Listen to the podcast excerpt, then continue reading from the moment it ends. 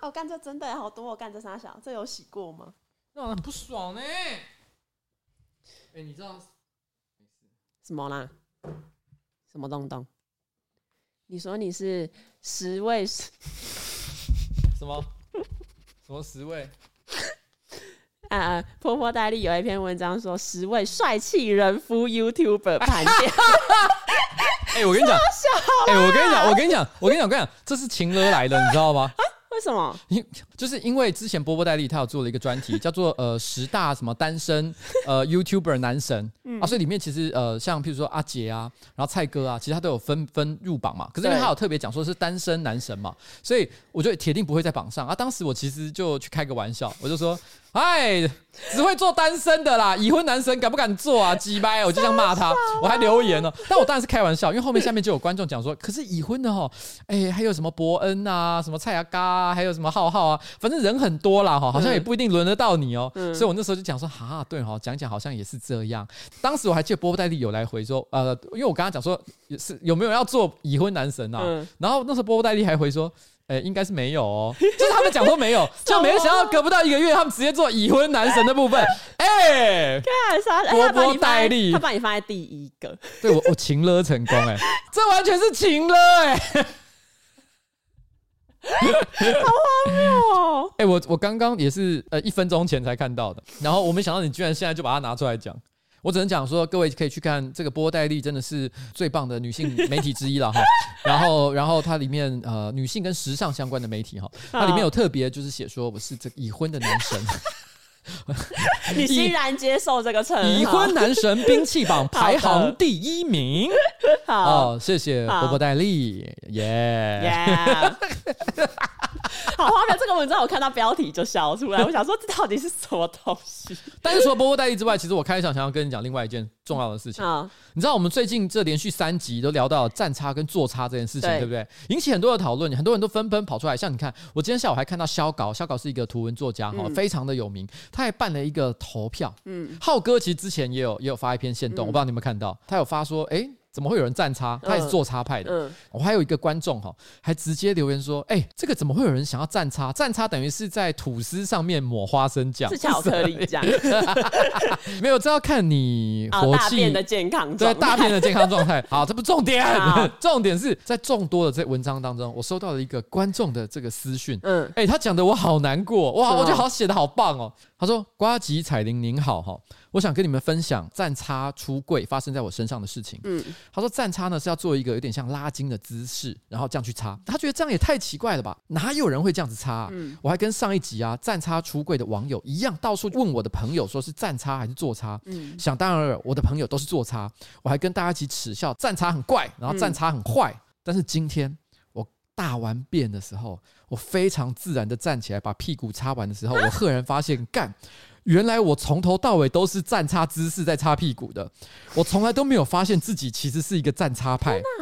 他是神鬼，他是站差神鬼。他说我是一个站差神鬼。他说以 他说以上是一个站差神鬼的告白，他自己也知道。哎，我想要跟大家讲一件事情：当大家都在做差的时候。你不出来说话，当再也没有人站起来擦的时候，呃，你说话都没有人要理你。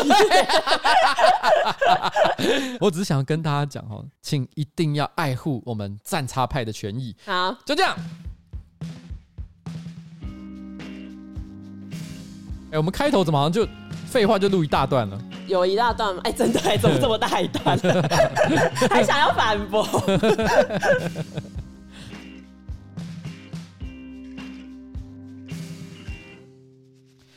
好，呃，各位观众大家好，我是上班不要看的瓜吉，A.K.A 台北市议员邱威杰，在我旁边是我可爱的小助理彩铃。今天呢是我们的新资料夹 Number Ninety Six。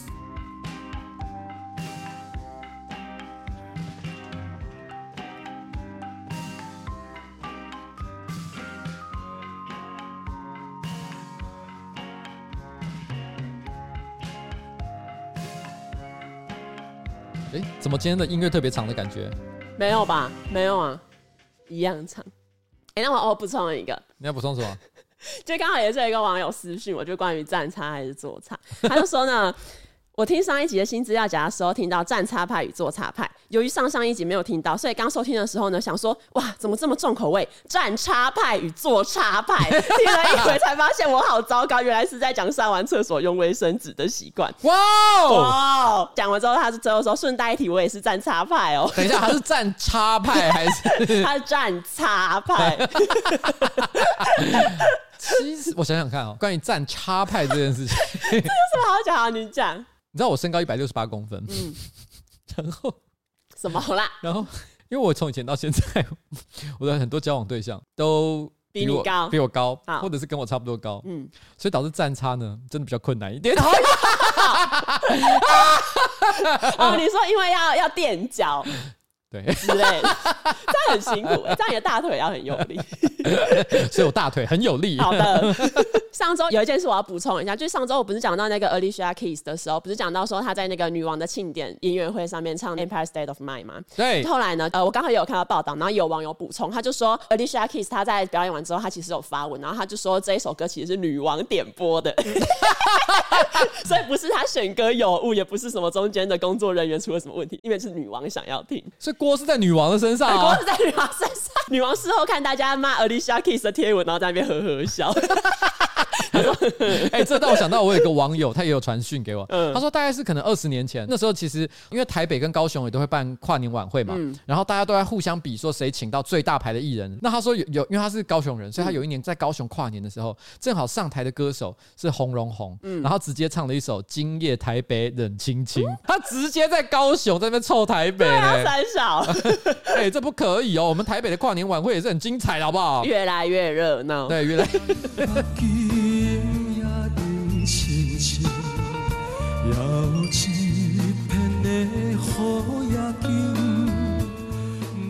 好，那现在就是上周星座运势。好，我要讲狮子座，来怎样？七月二十八号生日的这个汉堡王哦，哦，你要知道我要讲什么，对不对？澳洲的这个汉堡王呢，他最近啊，为了要同志骄傲月的关系，嗯，特别推出了一个特殊产品。只要你在这个月去澳洲的汉堡王点华堡的话，因为汉堡的面包不是通常都会分上层跟下层嘛，没错，上面是半圆形的，然后下面是扁平的。对，他意思就是说，因为是同志骄傲月，所以这一个月去买汉堡的时候，你可以要求两个都是 top 上层的汉堡，嗯，或是两个都是 bottom 下层的汉堡。嗯，但因为 top 跟 bottom 刚好是这个同志当中的一个术语，top 就是指公啦，一号啦哈，对，bottom 就是指受，就是零号，号，所以等于说你可以点两个一号或者两个零号的概念，所以当时就有同志的网友就说，哎、欸，这个就等于是撞号汉堡呢。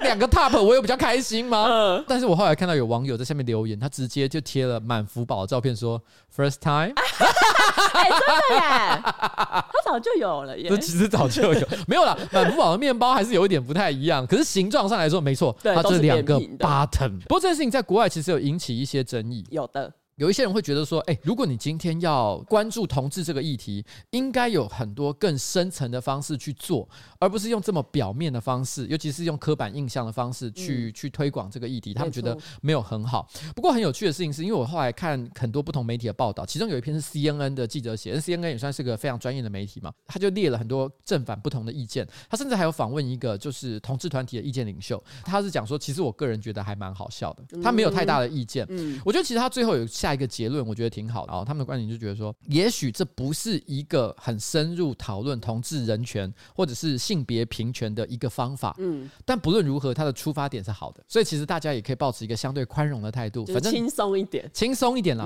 反正他就蛮好笑。OK，好，分享给大家。那我要讲的上周星座运势呢是双子座。双子座呢，上周呢因为行为脱序导致黑历史倾巢而出。我要讲的是一个美国的 rapper 叫做 Azealia Banks，这也是跟同志有关。上一半呢，麦 今天是同志骄傲月，对，这是同志骄傲集。上一半呢，就是在迈阿密有举办一个 LGBTQ 的那种音乐季。Azealia Banks 呢，他其实迟到两个小时，就他本来表定是凌晨一点的时候演出，可他凌晨三点才到会场。那凌晨三点其实刚好是那个音乐季已经都快要结束了。那这两个小时里面呢，其实歌迷就是已经等到有点不耐烦，就想说，哎、欸，到底什么时候他要来唱这样子？他们居然还愿意等两个小时。然后可是后来呢，Azealia Banks 他还是来了，而且他来的时候他。是穿一个火辣的露乳装，他指的不是什么挤乳沟，他是两个奶直接露出来。OK，反正歌迷呢看到这个衣服、这个服装很有诚意，大家就是当然也是很嗨，就觉得哇，期待精彩表演。哦，道歉的时候要露出胸部才能够代表诚意。对，对他一上台就道歉。后来呢，这个 Azealia Banks 呢，他在唱了几首歌之后，就进到 Talking 嘛。他在 Talking 的时候呢，他突然开喷主办单位，他就说他觉得主办单位不够重视他，因为听说是事前在敲那个行程的时候，主办单位呢一下子想要把它放在压轴，但后来呢又变成不是在压轴，变来变去。他就说我真的很不想要来这里，可是因为歌迷又没有做错事，所以就是我很努力的在尝试，就是要进行这场演出。可是他这真的好难。他讲完的时候呢，那歌迷其实就是哦很同情他，就觉得哦可怜啊。其实不行哎、欸，我觉得他如果不来，他早点跟大家讲。他如果要来的话，他怎么可以说哎、欸，我让大家等两个小时，这样还叫做体恤歌迷吗？那是凌晨一点钟哎、欸，没错，发疯哦，这个歌迷在体恤个三小啊。反正就是歌迷呢，觉得哦同情这样。Azealia 他讲完之后，他又继续唱了两首歌曲。唱完之后呢，他又再次开枪，他就说：“哦，我真的很不想要来这里演出。”他到底怎样？到底想干嘛？然后这时候主办单位就直接把他的麦克风静音，可能这个一静音呢，就成为压倒他的最后一根稻草。这个 Azealia 呢，他就是直接不爽，他直接把麦克风往台下丢，甩出去之后，他就是转身要走。走之前还转过来对歌迷比了两个中指。后来就有几个保全上台，然后请他离开。这样，Azealia 他事后呢，他宣称说是因为对那个舞台的干冰过敏才离开。我觉得这理由有点瞎，因为有一些小报后来也有报道，他们是说就是 Azealia 为什么这么不开心，是因为他原本演出时间是晚上十点，后来呢被通知说哦要演到凌晨一点，所以 Azealia 就是不爽，所以故意迟到这样。国外就有一些网友在讨论这个新闻，底下就有一些留言就是质疑说，为什么一个 LGBTQ 为主的音乐季会邀请 Azealia 来？因为他之前其实说过很多就是对同志族群很不友善的话，他曾经呢骂一位男性的空服员说 fucking faggot，就是说他是他妈的基佬。faggot 有很多翻法，但你可以说娘娘腔。对对，但是就是一个比较不尊重的用语。OK，或者是他之前呢就曾经发文，他就说呢，LGBT 社群就像是白男 gay 组成的三 K 党，因为他根本不是 LGBT，而是 G G G G，就是 gay gay gay gay。说为什么呢？因为他说那些白男 gay 总是在跟 LGBT 有关的话题中有最大的话语权，所以我受够这一切。等一下，可是我觉得这一件事情还算有他的一个逻辑在，嗯，因为我觉得他如果是想要表达 LGBTQ，他的族群是包含更多不同的性别光谱，嗯，然后他希望其他人的声音都可以出来的话，啊、我觉得这句话就有道理。所以，这句话也不是完全的在诋毁同志，我不确定要看他的脉络了、嗯、哦。就是如果他是要表达这个意思的话，因为的确我们可以看到，在很多的这个同志的平权的运动当中，其实男同志的话语权其实相对来讲，其实好像比较大一点点，好像是这样。但是你也可以说，因为他们这个族群在这个运动上出的力也很多，嗯嗯、所以才会得到这么大的话语权。这个有很多的可能性了哈。嗯、所以我觉得不能够这样以偏概全。但如果他想表达，只是说，我觉得大家的声音都要一样够大，我觉得 OK。嗯，好了这个是题外话哦。除了这个之外呢，就是因为他其实讲过很多就是这种呃有点会引发争议的话，可是他后来都还是有道歉，然后他也说哦，我自己是一个双性恋，我的工作人员都是同志，就类似这种话。OK，然后然后他他有一些歌，其实，在同志族群里面还真的蛮受欢迎的，所以这个音乐季才会再度邀请他去。哦、但除了这个之外呢，我找到他另外一件很奇怪的事情，就是呢他在二零一六年有 PO 了一个自拍的短片，然后短片里面就是他戴着护目镜，然后拿着清扫用具，跟大家说哦，我准备要打扫家里的衣橱。可是呢，他的衣橱一打开之后，里面有大量的羽毛跟干掉的血迹，然后。他没有说那些毛到底是什么动物的，可是网友怀疑那个应该是鸡的毛跟血。Azealia 他在影片里面强调说，这是一个经过三年的时间执行的巫术哦，因为这件事情发生在二零一六年，他二零一五年有出来说自己是女巫这样，然后反正他就说这些血啊跟毛是执行三年的巫术，真正的女巫就是要做真正的工作。然后那时候善待动物组织就有出来骂他，因为听起来太像在虐待动物，就感觉像是那种杀鸡放血之类的嘛。不，可是我觉得动物保护团体在这个时间点跳出来哈，也可能跳太快了。嗯，如果今天有一个人在家里面杀鸡吃鸡，嗯，有没有问题？好像还好。对，问题就在这里。其实你在家里面，你要杀鸡吃鸡是一个没有被禁止的事情。嗯，那如果他在那里也是杀鸡放血，但他也许没有吃，哦、但他的过程假设跟一般正常的屠宰过程是一样的话，嗯，那我觉得其实是没有问题的。嗯、所以就是他先跳出来指责他说：“哎、欸，你是不是虐待动物？”我觉得等于说他没有证据就讲这件事情，我觉得也不太好啦。但如果他是希望他给一个说法的话，我觉得那就还可以。但是就是嗯，我觉得这个时代就大家很容易就突然间变得很紧张。没错，对，反正就是因为这个音乐季的事件，他讲的一些奇奇怪怪的话又被翻出来，所以这个就是双子座的上周星座运势。哎呀喂呀，好，只能说他也是美呃美国的言上专家。对，因为有一些人觉得他应该是精神上可能最近比较有压力，才会一直做这些很像脱序的行为，脑洞比较大了 哈。对，没错。好，OK。好，接下来我要讲的是上周不是讲到一个超市的枪战吗？就是那个你说很像回路杀手那一个。对对对。然后后来呢，我就持续的在 follow up，就是因为呃警方调查之后更详细的事发经过有出来。事发经过就是我上周讲的 A 男一开始带着一个 AR 十五的步枪走进这个 Wilson 超市，他在一个超市的摊位里面前面停留。然后这时候呢，上个礼拜讲的那个 B 男，他就是走进去，走到 A 男附近，然后就这样子鬼鬼祟祟的看了几下之后就走出去。A 男走出超市的时候，那个 B 男就把他的步枪抢走。步枪抢走之后呢，跟上周讲的一样，A 男又立刻回他的车子里面拿了另一把枪，两个人发生枪战。可是有一点跟上周不太一样，是除了 A、B 男之外，其实另外还有两个人参战。因为上周讲的只有一个人嘛，这两个人呢，应该是跟 A 男同伙，因为他们都一起加入涉及那一个 B 男。嗯，目前 B 男的身份已经确认了，可是呢，剩下的 A 男跟那两个同伙还是不知道是谁。哎、欸，可是我必须要讲一件事，这故事我不在乎、欸。哎，嗯，你知道为什么吗？为什么？因为这样一解释，有比较有趣吗？就不是回路杀手，我宁可他是回路杀手的故事啊，因为这个解释会变成一个比较严肃的社会案件。对，他就是个黑帮斗殴，或者是青少年唔加架在那边火拼。对，那我觉得这关我屁事啊，我不想知道哎、欸。我们要善尽这个报道的责任，因为上周说了会 follow up，然后现在近况就是哦还在追查另外那些人的身份，这样莫名，真的很莫名。好来，然后上周呢有一个新闻，就是这是跟我们呃我不知道，可能逐渐变成新资料夹的招牌故事的那个 鱼有关系，我们没有要听，好好没有，我没有想听鱼的故事。现在讲到鱼都好紧张，好 害怕。真的，我以前觉得鱼就是鱼，对，但我现在看到它，我都心里觉得说干，而且我会先注意它的嘴巴。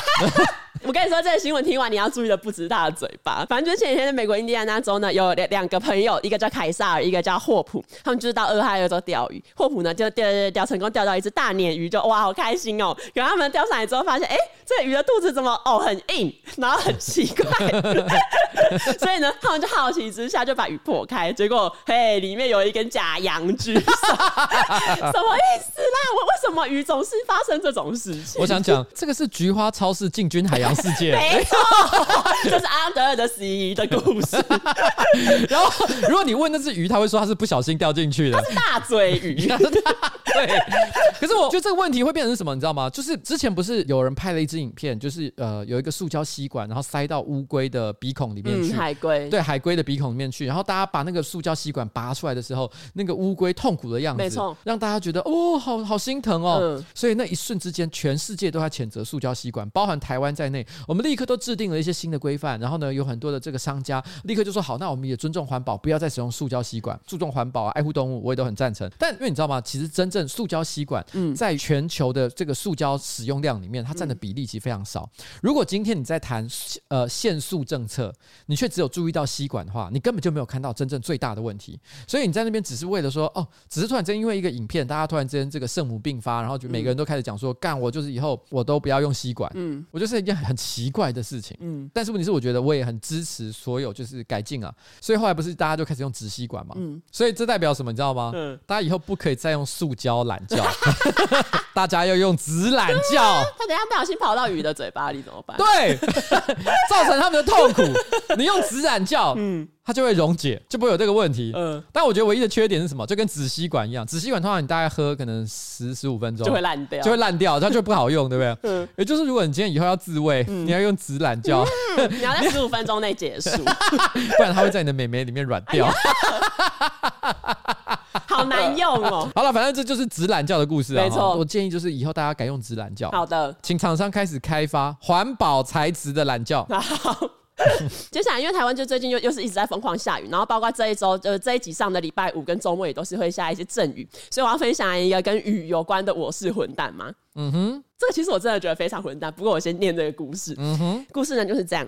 最近台湾又开始进入梅雨季，北部的气象预报呢，每天除了下雨下雨还是下雨。今天晚上我去便利商店买东西的时候，手上拿的是一把莱尔富买的透明纸伞，因为那把伞是早上才刚买的，所以握握把上的那个塑胶封膜还没有拆掉。但是呢，当我买完东西准备离开商店的时候，发现哎，外面的伞架上怎么只剩下两三把的折叠伞跟一把透明纸伞？可是那个透明纸伞的手把上面没有封膜，长度呢也比我原本的那一把短一点，所以很明显的，就这不是我的雨伞。嗯哼。我心里很明白，新人类世界守则之一就是不能拿别人的雨伞，尤其是在下雨天。更何况呢，今天下的是会让辅仁大学水乐园开张的超级暴雨。他知道辅仁大学水乐园呢？搞不好他这就是辅仁大学，一定是辅仁大学啊！哦、然后呢，然而呢，外面的暴雨看起来就是要再下个三天三夜不会停。不想要淋雨回宿舍的我呢，拿起那把不是我的透明雨伞，迅速踏上回家的路。一边走一边想：这样的我是个混蛋吗？虽然在我的预想之中呢，这把雨伞的主人应应该是误拿我的雨伞走掉了。可是如果事情不是我想的这么简单呢？如果是一个没有带伞的鸡巴人偷了我的伞，然后我又拿了别人的伞害别人淋雨，那我是不是也变成鸡巴人了呢？亲爱的呱吉和彩铃，请问在下雨天的时候，自认为别人拿错自己的伞，因此擅自拿了别人的雨伞就走的我是个混蛋吗？好。我觉得这个故事哈，它不是有趣的故事，对，但它是个道德选择的问题。然后呢，我们常会讲哈，这个世界上有所谓的善的循环跟恶的循环。嗯，你知道这个就是典型的恶的循环。没错，这个是混蛋恋。对，你对别人混蛋，那个混蛋就会再对别人混蛋。对，也就是说，这个东西我不会很严厉的谴责，因为你先被别人混蛋了，你心情一定很不好，而且你也不希望回家的时候淋湿。对，所以你想报复社会。对，但如果是我的话，其实我我的选择是这样，我希望恶在我的手上就终结。没错。所以呢，我会宁可回头去便利商店再买一把九十九元的伞，或六十九元，现在大概六十九到九十九块就可以买最便宜的伞嘛。嗯、但是当然的，可能有些人会说，哎、欸，可是瓜吉，你的收入比较高，我只是一个普通的大学生，我一个月的零用钱可能只有两千块钱，我根本没办法再买一支伞。所以就像我在上一集里面其实有说的，善良呢是要有余裕的人才可以做。所以如果你真的做不到这件事情，我也不会强力的谴责你。可是只要你不是那么没有余裕的情况，我希望你。有那个道德勇气，让这一个恶在你的手上结束，让恶在你的手中结束，你就是一个善的人。对，哎、欸，我们怎么突然之间变成了 变成了一些宣扬那种善念的广告？这也是鸡汤频道，而且他刚刚开始讲佛法。对，好啦，这就是我的建议。你有什么要补充的吗？你有雨伞被偷过吗？我想想看，哎、欸，怎么会需要想？我觉得我我从来没有想过我的雨伞被偷的问题，因为基本上它都是自己掉的。就是我常常买的伞，我就放在什么计程车上，然后或者是遗忘在店里面，我根本就是没有拿。好，我没什么被偷，我都是自己掉。好，那你呢？我就是有雨伞被偷的经验，因为我的大学超常有人雨伞被偷，然后我大概也被偷个两三次。但反正我从来没有偷过别人的雨伞，因为我通常就是会直接再买一只这样。哦，对，善人。接下来呢，有另外一个我是混蛋嘛，这个比较短，但我觉得好强哦。小时候我刚学会说话的时候呢，常常呢爷爷在我家看电视，我就在他旁边自己默默的玩玩具。有一天呢，我爸在跟我玩，他就问我说：“哎，家里每一个人的喜好是什么啊？例如说，哦，奶奶喜欢做什么啊？然后我就会说，哦，奶奶喜欢逛菜市场。啊，妈妈喜欢什么啊？我就会说，哦，妈妈喜欢看电视。直到问到爷爷喜欢做什么的时候，我爸本来以为我会说，哦，爷爷喜欢打麻将之类的，可是我却告诉他说，哦，爷爷也喜欢看电视啊。我爸就觉得很惊讶，因为印象中呢，爷爷不是特别喜欢看电视的人，所以呢，他就问说，哦，爷爷爷看什么电视？啊，我就告诉他说：“哦，爷爷喜欢看漂亮小姐没穿衣服，坏人在打他屁股的电视。”请问这样默默出卖爷爷的我是混蛋吗？哎、欸，可是我要跟大家讲一件事情啊。好当然，这个故事绝对不混蛋，因为小时候不知者无罪嘛，对，不对？但我觉得这边有一个重点，我觉得很多人都不知道。嗯。你知道老人痴呆或者是阿兹海默症，或者它会造成大脑的颞叶萎缩，嗯，所以会使得人无法控制他的性欲。我知道有些部位是会对，所以其实有很多老人痴呆症的患者都有这个性欲无法控制的情况，所以导致就是说，其实我们常会看到，譬如什么养老院啊，嗯、或者是有一些长辈被传出一些社会新闻，就是他对可能看护毛手毛脚，那很多人都会觉得说，哈，为老不尊，年纪这么大了还这么色，没有他可能无法控制。嗯、当然有可能他真的就是色了，有，点难分辨。嗯、所以只是说有时候大家可能在这件事情上，大家还是要了解。一下背后的一些原因跟脉络。嗯、我有一个朋友，嗯，他就说他阿公哦，老人痴呆之后就开始非常喜欢看 A 片哦，真的、哦。对，他说他几乎每个礼拜都会收到一箱包裹，一看那个包装的方式就知道里面都是卖一些色色的东西，是 AV 光碟什么的。嗯、他的阿公都会用邮购的方式去买那些 A 片，但是因为邮购买 A 片其实很贵。真的吗？就是就是相较于其他的，因为现在一般人看影片都是上网看嘛，他都是邮购用那种最传统的方式买，所以其实很花钱。嗯、但阿公就是每个礼拜都会买新片，他就会回他房间看。但是因为他阿公呢，呃，有重听哦，要放很大声。对，他门关起来，他可能以为别人不知道，但是其实全家人在看电视的时候，都一直会听到阿公的房间传来哦一哦一的声音，大家都觉得很尴尬，可是又没有人想去戳破那个那个阿公。大家就说阿公也啊，算了，就，就老了，让他开心，对，让他开心就好。但大家其实心里就觉得很。困扰，而且他觉得最烦的一件事是，他很想教他阿公说：“其实阿公，你真的不要再花钱买了，我可以教你去上 Pornhub。”但当时我就跟他讲说：“其实这样不一定是好，因为你阿公哈，他要每个礼拜去买 A 片，他可能就是不想重复看，所以每个礼拜都要去买新的，然后看完了他就不看，然后再看新的嘛。啊，如果你跟他讲说有一个无限看的网络资源，他阿公因为颞叶萎缩，所以导致他无法控制他的行为，所以他一直看怎么办？他不出门呢、欸，三个月后发现他体力大幅衰退，我 可能也不好啦，所以我也想跟大家讲，就以后大家在捷运上看到，我们常常会遇到一些老先生，对，他就是很大辣辣在那边看 A 片，嗯，很多人都觉得说，干什么恶心。要尊重，尊重。有的时候他可能只是生病。OK，在进入下一个新闻前呢，我们要先进入本周的叶配。本周的叶配呢，就是 Rhino Shield 犀牛盾。哎呦，好久不见了，犀牛盾啊！没错，可是这次呢，不是叶配手机壳，而是手机保护贴，也就是犀牛盾独家设计的产品——三 D 撞撞贴。哦呦，撞撞贴有什么特别的嘞？它就是很像玻璃保护贴，但本身不是玻璃材质。没错，哦，它一般的玻璃保护贴它是硬的，而且常常边边角角它一撞到就会碎成这个蜘蛛网的形状。但撞撞贴啊，它是软。的可以折，可以弯，外观很像是一般的保护贴，但有着玻璃保护贴的优点，就是它的透光度很高，很滑顺。那还有高度韧性的一个材质，不会像玻璃保护贴呢一样，稍微吸收冲击就会直接破裂。没错，而且这一次的，撞撞贴全新的改版，它有附上一个叫贴膜辅助器。因为不是有时候你买了膜，然后你又怕自己不会贴手残，你就会去外面给人家贴嘛。对啊，对。然后它这个贴膜辅助器就是可以让你轻松的对位置，然后让你可以好贴，你不用在那边叫人家要帮你贴。哦，所以就是我们一般。哈，如果你去店头买的话，当然是请店员帮你贴。可是如果我想直接在譬如说一些电商网站上买的时候，怎么办呢？嗯，你就可以选择这个撞撞贴，因为你自己做也可以办得到。而且呢，这次犀牛盾呢，除了它原本出的那个透明版本的撞撞贴之外，它现在还新增了防窥跟雾面的版本。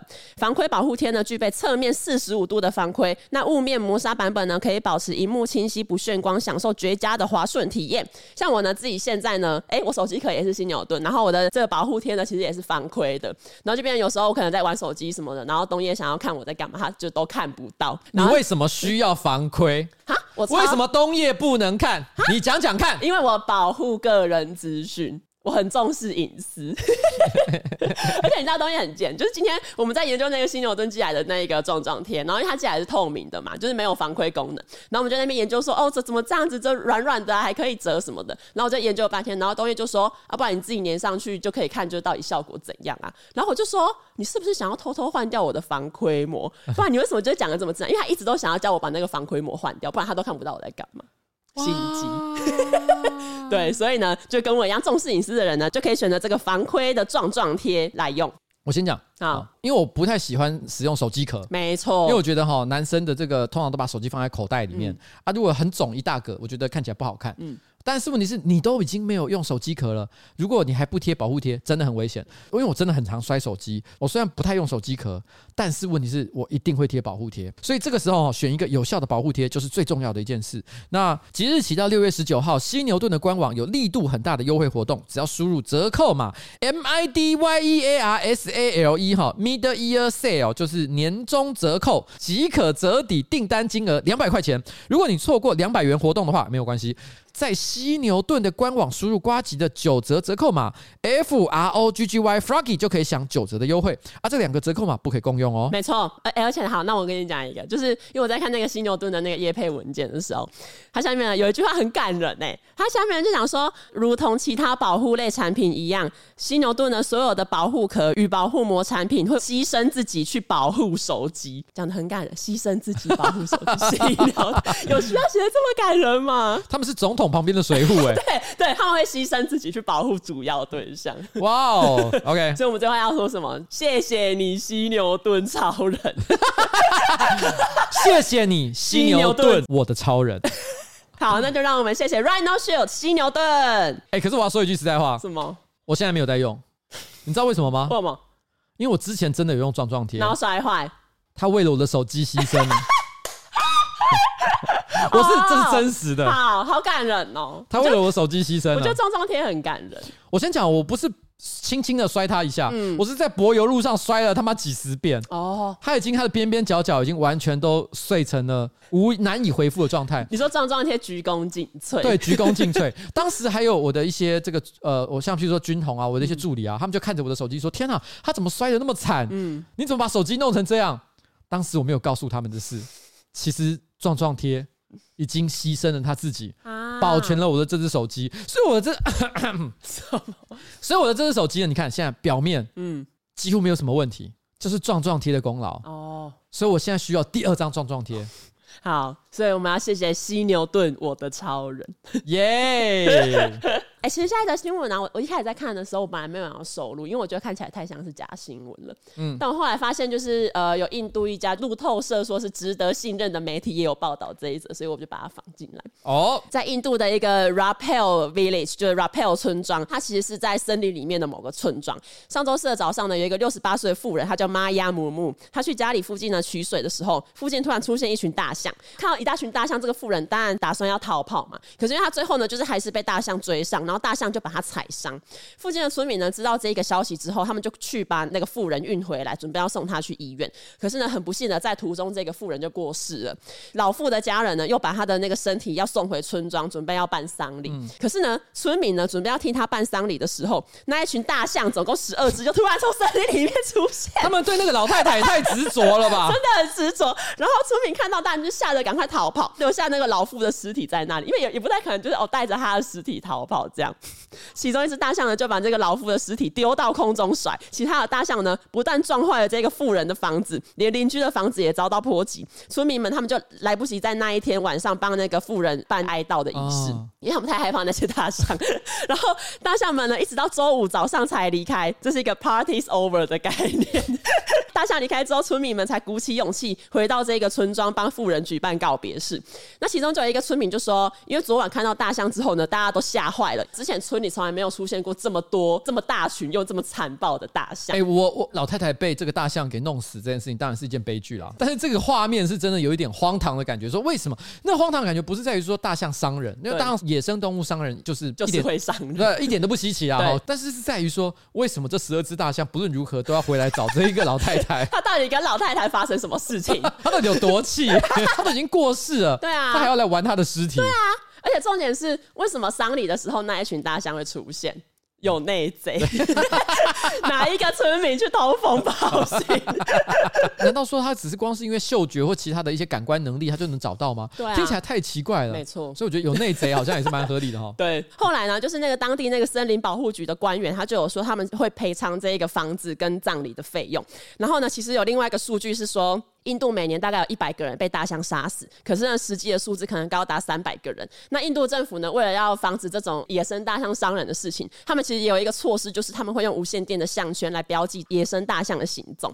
所以，就是野生大象如果不小心跑进那个人类居住区的时候，他们就是政府会发简讯通知你。他们是全世界唯一一个会发国家级大象警报的国家，真的，只要注意你家附近有一大群大象。那我有想到几个解决的方法啊，因为之前不是很多马戏团都有。驯兽师嘛，对，但后来大家都觉得动物表演太过残酷、不人道，所以其实现在大部分的马戏团都改成就完全由人来做表演。嗯，所以事实上，我觉得在过去的这二十年间，应该有很多的驯兽师都失业了，很多驯兽师都走了。对对，很多驯兽师都走，他们有些人可能啊、呃，也许年纪太大离开人世，哦、但有一些人可能他们都在一些家乡的小酒吧里面、嗯、借酒浇愁，因为他没事可做，嗯、然后呢，生活非常的无聊困顿。所以在这个情况怎么样？其实印度政府应该要招募全世界失业的驯兽师，然后去训练这一些大象，对，好 维护治安，对，维护治安，哎，这可以耶。反正他们现在也没有事情可以做，但我们也不是叫他们做表演给人看，对，就只是可以安抚他们。对，因为哎，他们驯兽了这么多年，对，然后现在遇到发疯的大象，总有点方法吧？如果印度政府不这么做，那就会很多富人都走了。好，OK。现在的新闻是发生在瑞典，瑞典的第三大城市，一个叫马尔默的城市，它为了要宣导说，哦，大家。不要随地乱丢垃圾，所以呢，他们最近真的在室内的其中两个垃圾桶装设了一个特别的垃圾桶装置。你如果要丢垃圾的时候，你把它丢进去，垃圾桶就会发出女性的宣导语音。那个语音呢，会说一些令人听了会酥麻的话，比如说：“哦，赶快再对我做一次，哦耶，就是那里，这太爽了。” 哎、欸，我表达的方式是不是有点听起来没有很舒服？对，我就是要讲这个，就是 我我们应该要请之前阿拉阿拉的冠军帮、啊、我们录音，请他说，请你录这三句话，表达说，赶快再对我做一次。哦耶，就是这里。这太爽了，对，就是有煽情性感语气，嗯，就其实这些语句呢，它其实只是宣导手段一环，其实就是要让大家在丢了色的时候听到这些有趣的声音，你除了觉得会心一笑之外，你也可以思考一下那些肮脏的事情。比如说乱丢垃圾，比如说呢，在街上跟海中都看到垃圾，这些就是肮脏的事情。我我会很认真的思考，就是说，因为他有说，其实本来他有男性语音的版本，没错，但是当时没有任何人觉得有问题。换女生录的时候，大家就觉得有意见，觉得说，哎、欸，这太色了吧？嗯、他们说这是性化垃圾桶。对，但其实我那时候一直在思考一个问题：性化垃圾桶真的有问题吗？其实我不太确定啊，哈，因为它不过就是一个垃圾桶。然后我我后来在心里想，如果说今天不管是男生录或女生录，要什么样的情况下，大家不会觉得说干这很恶或色？嗯，之前不是有政治人物讲说垃圾不分蓝绿嘛？所以我后来想过，街头所有垃圾桶，嗯，我们请所有各政党的领袖都来录一段语音啊，有蔡英文、朱立伦、柯文哲，反正各政党领袖大家都各自录一段，然后呢把它平均的分配到全台北市所有的垃圾桶里面。哦，就随机垃圾桶，还可以做城市行销。对，我跟你讲，大家会更乐于丢垃圾。因为你知道，讨厌蔡英文的全部都会丢蔡英文的垃圾桶。Oh, 嗯、我讨厌柯文哲，我就丢柯文哲。Oh. 然后经过一年之后，我们可以统计 KPI，就各个垃圾桶到底它的哪一个被丢的成效是最好的。Oh. 或者是好，你知道吗？所有的民意代表也通通都给他录一轮。嗯，我们就看看谁最惹人厌。因为我觉得台湾人普遍都对政治算是蛮狂热的。嗯，所以当他一想到他只要去丢垃圾，就可以唾弃一个政治人物，而且还可以看就是谁的垃圾桶旁边蟑螂最多。对。他说：“你看，对，这是绿蟑螂，这是蓝蟑螂，这是白蟑螂。我觉得他们一定会丢到爆，这个很赞的，这个很赞，就这个要实践一下。好了，我们下一个会期哈，嗯，我在最后一个会期，我跟市长建议看看，其实好像很不错，可以试试看。想知道到底谁蟑螂最多？”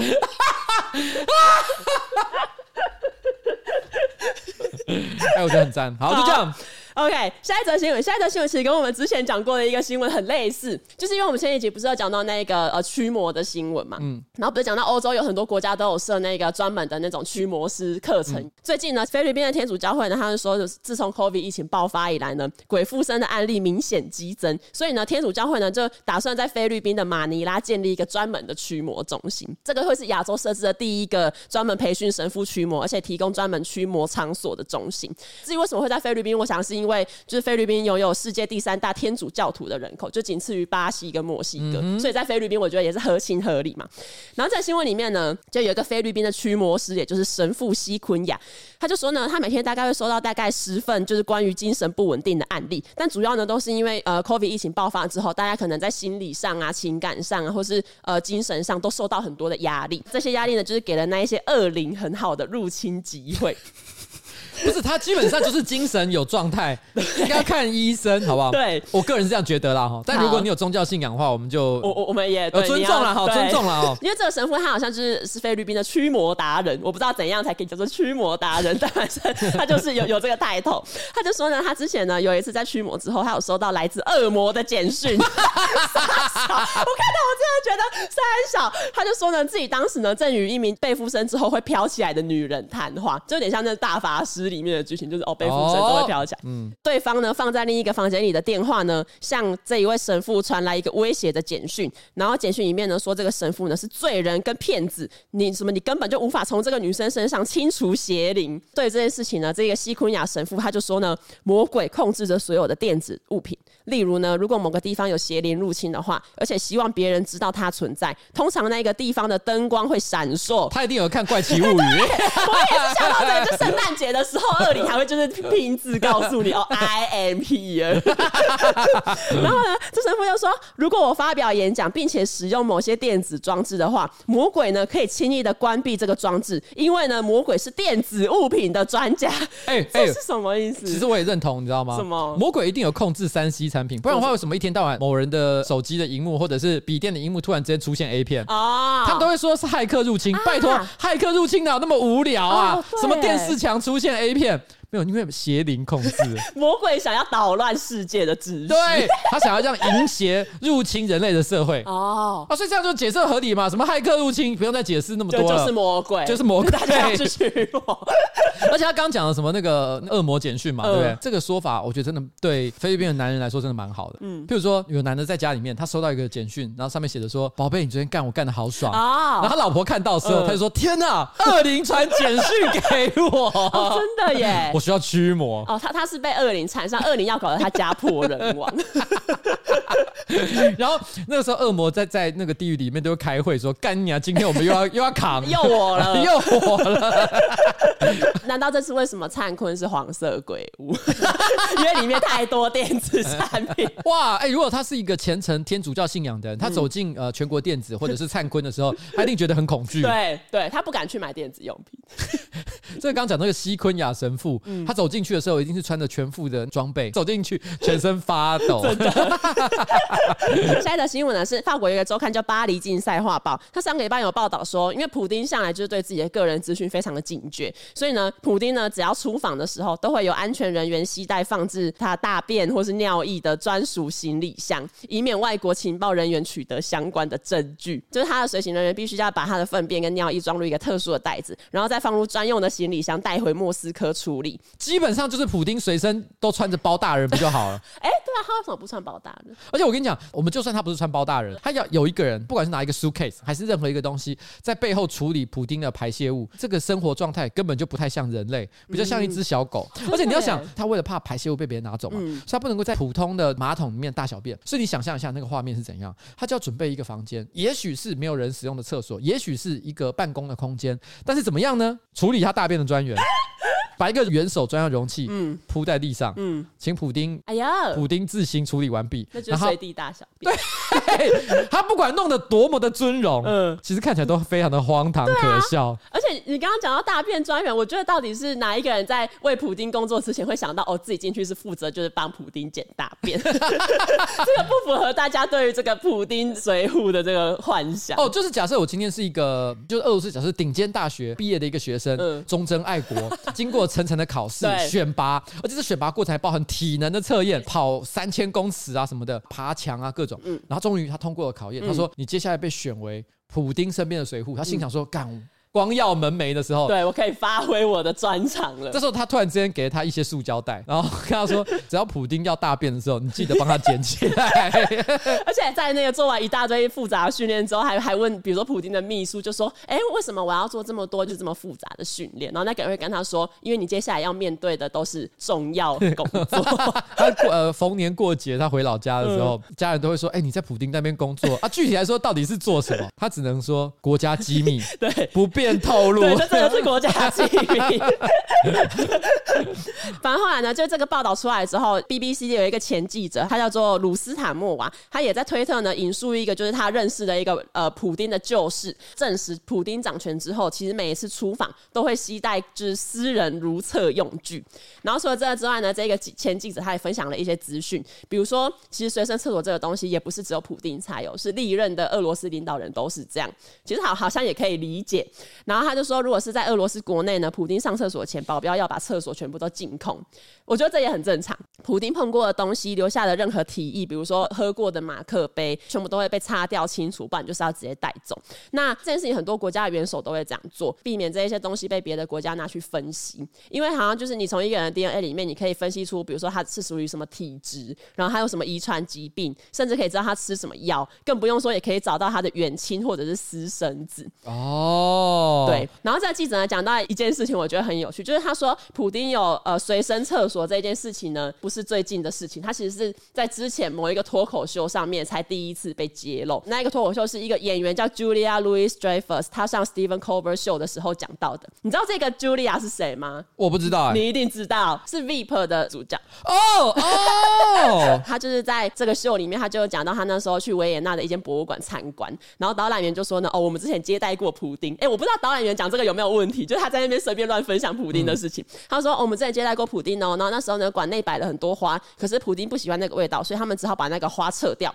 然后接下来他才讲到说，哦，普丁有随身携带的厕所。哦，所以这个是一个很早就揭露的一件事情。没错。但是我跟你讲，因为我在看这个新闻的时候，哈，那时候有一个想法，嗯，因为自从俄罗斯跟这个乌克兰发生战争之后，跟俄罗斯还有乌克兰有关的各种新闻，常常都会受到很多的操作，嗯，就是你不太知道真相。哦，对。举个例子来讲，像为什么会在这个时间点讲普丁的健康状况？嗯、除了陈述一个事实之外，当然想传达一个，就是说目前俄罗斯的政权并不稳固，有可能下个月普丁就会被推翻，可能会突然之间有人军事政变之类的，嗯、这些都是在推动这些讯息的传播。那当然，其实站在假设你是普丁的立场，你一定不喜欢别人讲这些事情，没错。所以我们才会说他会要把这个他个人健康情况尽量的封锁，不要让别人知道他到底是好或者是不好。嗯、可是也因为他做这些动作，所以大家就预设。我觉得普丁最近身体状况不太好哦，嗯，有没有可能这是一个套路中的套路？什么意思？其实普丁身体好的很。可是他为了要让他的政敌误以为他状况不佳，嗯，所以可能也许他下个月突然之间有一个俄罗斯的将军发动军事政变的时候，普丁突然穿着全身的这个武装，从一个黑黑暗的角落威风凛凛的走出来，他就说：“从我五百次尿尿前呢，我就加入了不让你检查尿尿的小动作，嗯，就是为了削你这个老狐狸。”我觉得这也是有可能的，就是你根本不知道他到底是怎样啊。普丁感觉就是个心机很重的人啊。现在说普丁是心机很重，不是？就算他真的健康状况不佳，他在那边会把他的大便都找找人帮他收集起来，就已经心机很重了，好不好？正常的人会做这件事情吗？啊，就不会啊。他蔡英文会做这件事情。哎，好好奇，因为他说其他国家的元首也会做这件事。就是很多，比如说可能我我猜美国可能吧。因为其实拜登也被人家说他的健康状况一直都有点怪怪的。对啊，有时候他感觉有点脑雾脑雾。那金正恩也被讲了，有哪一个国家元首精神状况是好的？被人家讲的好像哦，大国的领袖状况都不好。蔡英文，我觉得大家目前看到的可能都觉得他算是相当的不错，还蛮硬朗，还蛮硬朗。但有没有可能这一切都是一个虚假呢？有没有可能其实蔡英文目前所有的大小便其实也都正被专人收集当中？我是觉得没有啦。我觉得我们，好 我觉得我们应该没有到这么荒唐啦！纯猜测，纯纯猜测。嗯，那你觉得蔡英文坐着猜还是站着猜？我希望蔡英文哦，不论他是坐着猜还是站着猜，他都能为这个社会的弱势发声。可以，可以，需要，需要。好，那今天的节目就到这边。好，就到这里，跟大家说拜拜，拜拜。